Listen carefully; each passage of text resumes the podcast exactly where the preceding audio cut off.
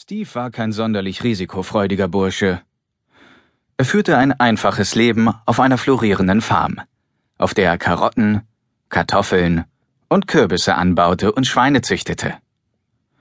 Die Nachmittage verbrachte er damit, mit Elliot dem Schmied oder Avery der Bibliothekarin aus dem nächsten Dorf zu plaudern, in welchem er Weizen und Kohle gegen Smaragde tauschte. Mit den Smaragden schmückte er dann die Wände seines Hauses. An diesem Morgen jedoch beschloss er, ins Dorf zu gehen, um einige seiner überschüssigen Smaragde gegen Eisen einzutauschen. Steve wollte sich eine Rüstung schmieden. Er hatte nicht die Absicht, sie jemals zu benutzen, aber er war eine vorsichtige Natur und fand es wichtig, eine Rüstung im Haus zu haben. Für alle Fälle. Außerdem stellte er gerne irgendwelche Dinge her. Als Steve hereinkam, begrüßte Elliot ihn. Hi Steve, na, brauchst du noch mehr Smaragde? Nein, antwortete Steve und holte die Edelsteine hervor. Ich hab zu viele davon, deshalb möchte ich welche gegen Eisenbarren tauschen. Was willst du denn mit Eisen? fragte Elliot, als er Steve die Blöcke reichte. Noch ein Golem bauen? Wie den, den du freundlicherweise für unser Dorf gemacht hast? Nein, ich will eine Rüstung schmieden. Willst du dich in ein Abenteuer stürzen? Elliot traute seinen Ohren kaum. Steve war so ziemlich der Letzte, von dem er erwartet hätte, dass er eine Rüstung bräuchte oder sich blindlings in ein Abenteuer begeben würde. Ich hoffe nicht. Steve lächelte. Ich dachte nur, es wäre gut, eine in meinem Inventar zu haben. Dann viel Spaß bei der Arbeit. Auf dem Heimweg begegnete Steve Avery, die sagte, Du solltest mal in der Bibliothek vorbeischauen, Steve. Wir haben jede Menge neuer Bücher reingekriegt. Ich kann heute nicht, erklärte Steve. Ich schmiede mir eine Rüstung. Wie aufregend. Willst du dich in ein Abenteuer stürzen?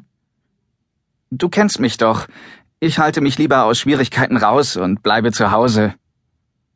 Weißt du, manchmal hat man keine Wahl. Man gerät einfach zufällig mitten rein. Avery hatte jeden Abenteuerroman in der Bibliothek gelesen. Sie liebte solche Geschichten. Das stimmt schon. Steve schenkte Avery ein Lächeln. Aber ich ziehe es vor, die Rüstung einfach nur im Inventar zu haben und in Büchern über Abenteuer zu lesen. Und so schmiedete Steve seine Eisenrüstung. Er legte sie versuchsweise an und marschierte damit in seinem Haus herum. Ich sehe aus wie ein richtiger Krieger, murmelte er vor sich hin. Bis er die Rüstung schließlich wegpackte und vor Einbruch der Abenddämmerung zu einem kurzen Spaziergang aufbrach. Nachts wagte sich Steve nie vor die Tür, denn er wusste, dass ihn während dieser Zeit die Creeper angreifen konnten. Seine Farm lag nicht weit vom Wasser entfernt, er schlenderte zum Ufer und sein Blick schweifte über den riesigen blauen Ozean, während er sich fragte, welche Länder sich wohl auf der anderen Seite befanden. Er hatte es noch nie gewagt, mit einem Boot loszurudern, um es herauszufinden. Falls Steve überhaupt eine Abenteuergeschichte zu erzählen hatte, dann die, wie er den Ozelot gezähmt hatte. Als er sich einmal im riesigen, unerforschten Dschungel verirrt hatte und ihn die dichten, üppigen Büsche des Urwalds umringten, entdeckte Steve ein Tier, das an ihm vorbeiwuselte, hin zu einer von Gräsern und Unkraut überwucherten Stelle. Das Tier verlangsamte seinen Schritt, und Steve sah sein gelbes Fell mit den vielen schwarzbräunlichen Flecken. Es war ein wilder Ozelot. Er lockte das katzenähnliche Vieh mit rohem Fisch an, den der hungrige Ozelot gierig verschlang.